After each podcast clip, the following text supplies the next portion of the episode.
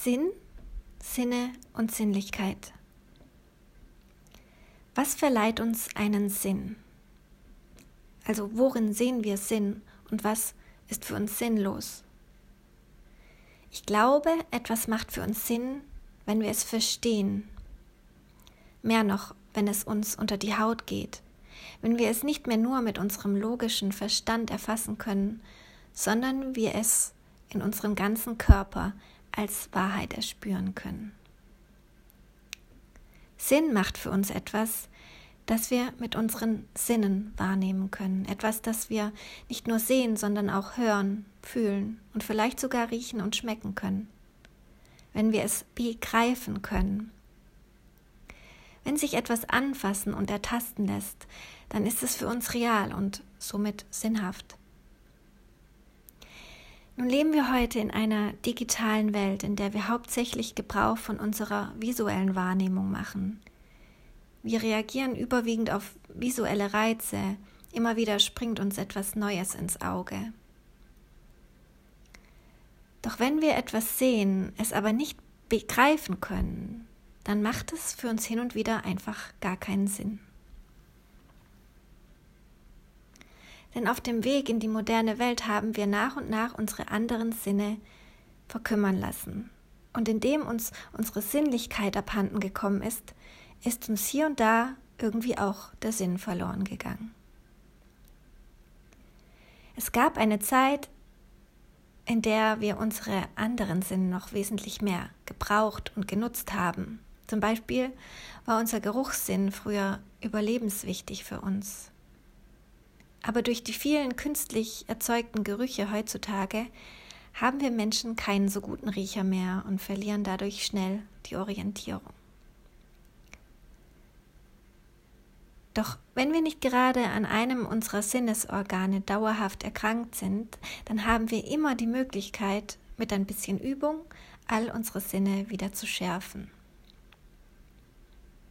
In meiner Ausbildung zur Mentaltrainerin habe ich gelernt, dass es verschiedene Typen gibt.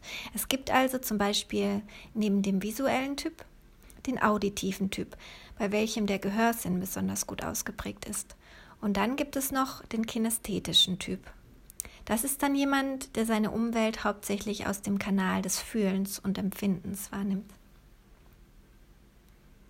Der visuelle Typ verwendet Sprache vor allem dazu, seine inneren Bilder zu beschreiben und bevorzugt dabei eher Begriffe wie das sehe ich ganz genauso oder das erscheint mir so oder so oder leider habe ich kein klares Bild vor Augen.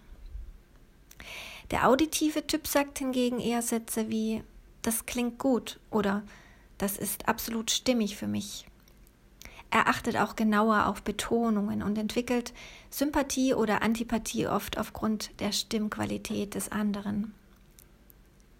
Ein Mensch, der eher kinästhetisch veranlagt ist, nimmt seine Umwelt gerne über das Anfassen wahr. Er sucht auch oft Kör Körperkontakt zu anderen Menschen, also zum Beispiel ist ihm eine Umarmung bei der Begrüßung sehr wichtig. Er liebt es auch, sich körperlich auszudrücken, also zum Beispiel über Sport oder oder den Tanz und möchte Dinge erst einmal ausprobieren, bevor er sich entscheidet. Er beginnt seine Sätze dann oft mit Ich empfinde das so oder Ich habe das Gefühl, dass. Das waren jetzt nur ein paar Beispiele. Vielleicht erkennst du dich ja in dem ein oder anderen. Wenn einer dieser Sinne besonders gut ausgeprägt ist, heißt das nicht, dass die anderen Sinne nicht gleichzeitig auch gut ausgeprägt sein können.